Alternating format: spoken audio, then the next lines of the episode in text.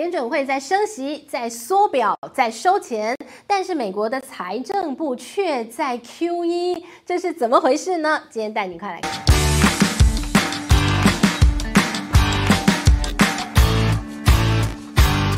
Hello，大家好，我是志玉，今天跟大家来聊一聊年底的金融市场的动荡啊。我们要从升息开始说起，而且要带您来看看现在呢，特别是美国，他们针对呢不断的升息所导致的美债市场的动荡，现在他们要想办法来缓解这样的一个冲击。那当然，首先我们就带您看年底的一个金融市场，你有四件事你要好好留意。哪四件事呢？你知道这四件事啊，几乎你接下来。来的操作应该可以操作的好一点。哪一件事？首先你要看联准会升息的脚步。好，当然啦，我们看到这回升息已经确定了嘛。那到底呢？到了十二月会怎么个升法？是三码还是两码？还是不升呢？所以呢，大家要好好关注一下这个联准会升息的脚步。这是第一个。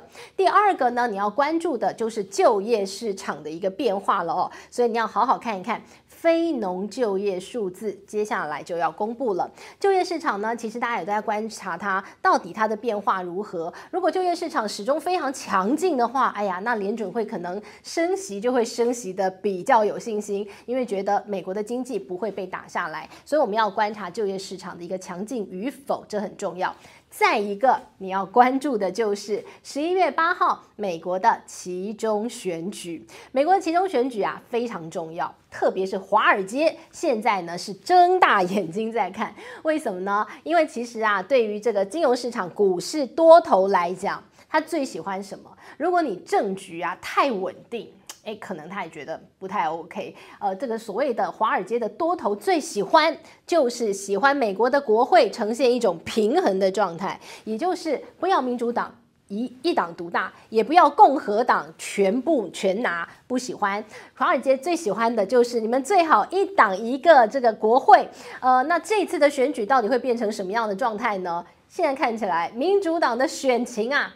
看绿，所以呢，现在我们看到，在美国普遍他们说最后的选举结果，他们预估应该有两个方法，两个结果哦。第一个呢，很可能是民主党会拿下参议院，然后共和党会拿下众议院。那另外一个结果呢，哎呀，那就是共和党全拿双赢。但无论是这两个结果的哪一个，对于华尔街来来讲啊，都是。多头的胜利，他们喜欢这样。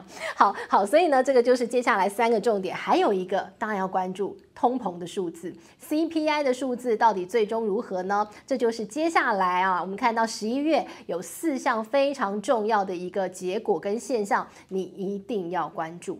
那当然呢，我们看到现在在美国，乃至于从美国联准会的暴力升息所外溢到全世界金融市场的动荡啊，当然升息就非常重要，还在升息。你知道升息现在已经造成了多大的一个后果了吗？或者说造成多大的冲击吗？在美。国，我们现在光谈在美国境内哦，呃，当然你不断升息，那你如果是嗯这个贷款族的话，那你的贷款利率就一直在被调高，被调高哦。所以呢，你如果是这个房贷族的话，你的压力会越来越大，越来越大。再加上在美国，其实有非常多人是举债度日啊。我们之前有跟大家聊过这样的一个现象，如果你是举债度日的人，哇，你现在真的很难过。所以呢，一来我们看到举债度日的人压力山大，再来呢，可能你要。这个借贷的一个这个成本会被垫高，那还有一个就是，如果你是要还债的人呢，那你违约的风险也会变得很高。所以呢，其实这都是牵一发动全身。在金融的世界当中，特别是当今啊，你看到有很多金融的状况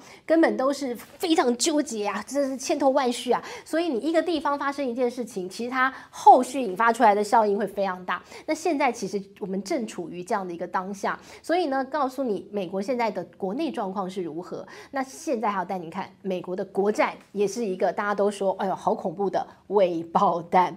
美国的国债发生什么状况？当然源头还是从升息开始讲起。美国不断的升息，升息之后会变什么？美元非常强，美元很强之后呢，你就看到美国的国债的殖利率也在飙高，因为债券暴跌，大家没人要。那你美元这么强，那你说美元还会继续强吗？联准会有没有在升息？有吧，所以美元还会不会强？会吧？所以你说美债还能不能买？嘿，不能买，因为美债的暴还会持续暴跌，这就是一个恶性循环。那为什么所引发出来叫流动性的风险、流动性的危机呢？如果是你今天要你买一项商品，告诉你明天就会继续跌，你还买吗？你傻啊？你蠢啊？听不懂话？所以呢，当然不会有人买这样的商品嘛。那现在的美国公债就面临到这样的状态，你想都知道，你去问。小学生，你去问谁，你都告诉他，他都知道说，哦，这个美元会很强，好，美元很强，那于是呢，你这个美国的公债就会暴跌，那大家都知道了，谁还去买美国公债？所以没人要买，所以于是他就呈现了一滩死水，没有人要动，流动性风险。好，那现在怎么办呢？这个问题到底谁来解决呢？联准会吗？嗯，不行啊！联准会才好不容易缩表，好不容易升息，要把钱收回来。我正在收水的过程当中，你说我去解决一下流动性风险，那可不行。那我不是自己打脸吗？于是美国的财政部跳出来说：“那。”我来解决。我们看到美国财政部长耶伦啊，他最近呢不断的讲话，说他非常非常担心这个高达二十六兆美元的一个美国公债这么大规模的一个市场，很担心它的流动性风险。那于是呢，现在华尔街都在讨论，多头都在期待美国财政部财政版的 QE。说 QE，哎，不是要走入历史了吗？从联准会开始升息的那天起，不是已经走入历史了吗？没错，那叫做联准会的 QE 走入历史。但现在没关系，我们有财政部的 QE，所以呢，美国财政部站出来，他说：“来，我来，交给我。”他做什么事啊？他现在告诉你，他可能要回购国债。回购国债什么意思啊？就是他把那些还没有到期的美国公债，由财政部出面把你买回来。好，那买回来这个动作呢，叫购债，对吧？购债什么意思啊？QE 嘛，把钱再放出去嘛。所以这个时候你就觉得。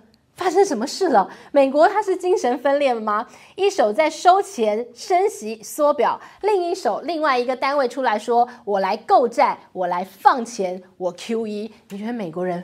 发疯了吗？但是呢，今天要告诉你哦，这可不光光是左手到右手的蠢招，这或许会是一石二鸟的一个很聪明的办法。好，为什么这样说？通常过去啦，呃，这个财政部会出面说我要回购国债，通常是那个时候的政府很有钱。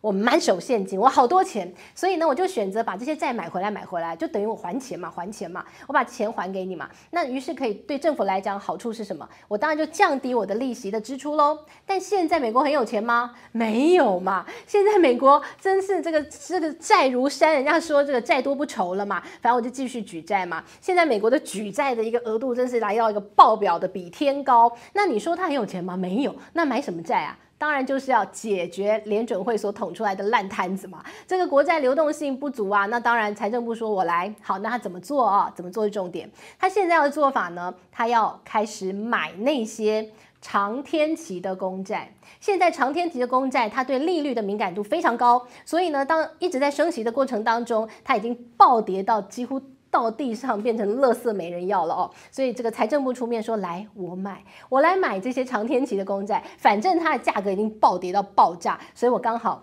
便宜便宜，通通买回来。然后呢，他卖出短天期的公债。好，那这一个动作呢，会有什么样的状态？短天期现在价格并没有跌那么多，长天期跌得比较低，所以呢，他卖出短天期，把钱拿来买长天期的买回来。好，这个动作，当利率一反转，它的价格呢一颠倒之后呢，诶。到时候他再反向动作，到时候呢，他再把长天期的公债再卖出来，哎，他就套利了。所以呢，对于财政部来讲，他其实没有什么损失啦，但他创造出来的就是流动性，因为我把钱丢出去给你，我把你手上的公债收回来，那你是不是有钱啦？你有钱了之后，哎呀，你快点去帮忙买买美股吧，帮忙救一下现在的美股吧。所以呢，对于财政部来讲，这真的是一石二鸟的一个好办法，而且呢，面对一般。般的一些投资大众啊，现在其实美国财政部他们过去就有一项商品叫 I bond，叫做抗通膨债券。这个债券很有意思哦，他们在美国其实早就在发，但是呢，这个发了之后，那个时候乏人问津，因为呢，这个所谓的抗通膨债券，它是固定利率加上当时的通膨率，然后呢就给你这样的一个年化报酬率。那以前通膨很低嘛，谁要买这东西啊？我美股随便这个随便弄一弄就赚很多钱嘛，对不对？所以呢，谁要买这个什么债券？但现在不对哦，现在通膨那么高，所以。所以呢，这个东西的年化报酬率也变很高。这个 I bond 啊，现在你去看它的报价啊，目前的年化报酬率是百分之九点六二。好不好赚？很好赚呐、所以呢，我们看到最近一段时间哦，这个美国财政部所推出的抗通膨债券 I bond 可以说是啊非常非常的抢手。那这就是我们刚刚提到美国财政部最近啊，他现在提出了这个回购国债的一个想法，希望可以创造国债的一个流动性啊，挽救一下因为升息所带来的经济冲击。好了，那当然呢，我们还是要讨论一下最源头最源头喽。那你说这升息要升到什么时候啊？我们带你来看两家投行最近的一个动作，他们的预估，先来看看这个是大摩，大摩怎么说呢？他说啊，他认为接下来联总会的动作应该会慢慢减缓，它紧缩的一个速度应该会放缓。那他认为呢，大摩觉得熊市在明年的第一季应该就会看到。底部，然后呢就会结束这个熊市。接下来呢，这个美股可能又有一番好光景啊、哦。这大摩的看法。另外带您看巴克利的看法。巴克利看法则认为，你要预估联准会什么时候驻守，你就先看看欧洲央行。那欧洲央行最近哎，其实已经放缓它的升息速度了哦。因为呢，欧洲央行发现不行，因为我再升息下去，我的经济要垮了。所以呢，看到欧欧央啊，最近呢，他在他的一个这个升息会后的报告当中，他就讲。他说，除了要关注通膨之外，他更关注的是经济成长。所以呢，诶，这个巴克利就认为，你看欧央，你似乎可以预看到未来的这个联准会可能也要开始回头关注一下经济成长了哦。好，所以呢，我们看到了这个是两大投行他们对于这个升息脚步的预估。不过呢，我们就带你看，除了美国的动作之外呢，也要带您看现在全世界哦，大家也都在关注很可能经济要下行的一个风险。像日本，日本央行除了最近啊开始砸钱去护住它的一个日元的汇率之外呢，他们其实呢，它也推出了一个经济振兴方案，它编了好大一笔钱哦，七十一兆哎，编这么大笔钱的预算要做什么？振兴经济，因为呢，他们的通膨数字呢也来到三十三年的新高，他们的通膨日本哎，以前都在通缩，现在。在十月份的通膨来到百分之三点四，三十三年来的新高，所以他们做的动作就是经济振兴方案。那这笔钱编下去之后呢，他说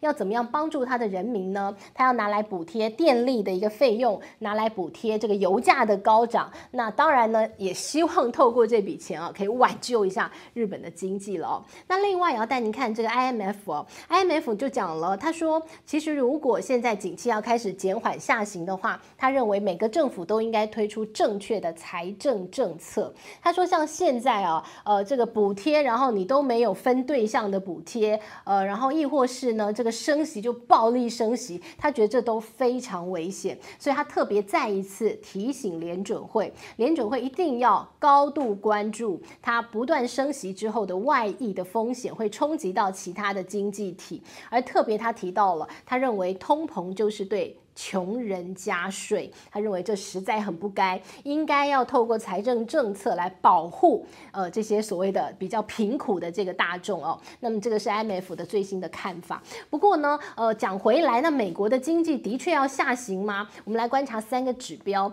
在美国呢，他们通常会看这三个指标来决定它接下来的经济的一个走势方向在哪里。首先看房价，为什么看房价呢？因为啊，如果你劳动市场不好，好，如果大家的这个薪资没有办法被调涨，然后你工作可能又调工作的话呢，那你手上的房子可能会被抛售。所以呢，这个房价的一个消涨呢，是一个观察指标。另外一个要观察的是什么？就是消费力道，特别是在走出疫情之后，大家觉得消费力要回来吧？诶，现在看起来是这样吗？也是打一个问号，所以要观察消费力。再一个要观察的就是企业投资，如果企业呢，他愿意继续投资的话呢，那你景气才有可能慢慢复苏。但最近我们看到的却不是如此。你看到很多半导体的大厂其实都在这个削减他们的一个这个投入，呃，削减他们的资本支出。所以呢，企业投资这个地方也打一个问号。那综上这三个所谓的一个关键的因素影响经济的一个成长的话，现在看起来。蛮不妙的，所以呢，这个美国的经济很可能还是会走慢慢减缓的一个状况，这是要提醒大家。那除了我们刚刚看到的企业投资在缩手之外，很多的企业都开始裁员。像飞利浦啊，像英特尔，他们都在裁员。那裁员其实也可以观察经济的景气，因为这些大老板他知道最多吧，不然他怎么有钱呢？所以大老板知道了很多，他都已经开始预先做动作，在裁员、削减他的人事成本的话，那你是不是也嗅到了一点点未来景气没有那么好的一个状况啊？那除此之外呢，刚刚不是讲到看房价吗？我们给大家一个。这个参考的数字，它是美国的牛津经济研究院。那这个研究院呢，他们会根据过去五十年的资料，然后来统计一些经济体它的房价有没有。崩坏的危机。好，那最近他统计出来数字很可怕哦。他说：“哎呀，居然发现有哎，他们这个他们用他们的一个数据去跑软体，跑出来之后，他发现有三个国家在接下来十八个月内，他们有可能他的房市会。”雪崩般的跌落，好，哪三个国家？一个是加拿大，一个是瑞典，还有一个是纽西兰。那你说美国呢？美国有百分之三十五的几率，他们房市会崩跌，所以听起来有点可怕了哈。那最后要给大家一个这个参考的一个另类经济指标，叫做麦当劳指数。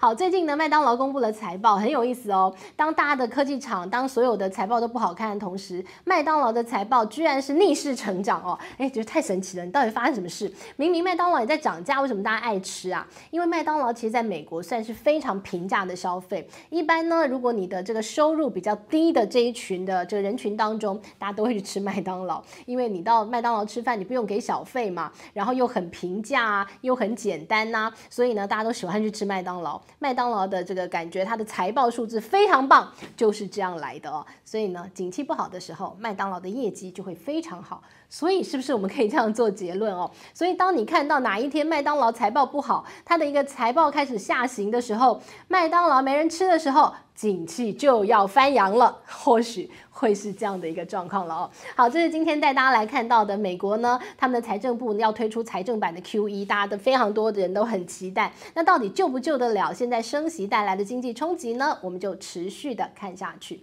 这今天内容希望你喜欢喽，我们下回见，拜拜。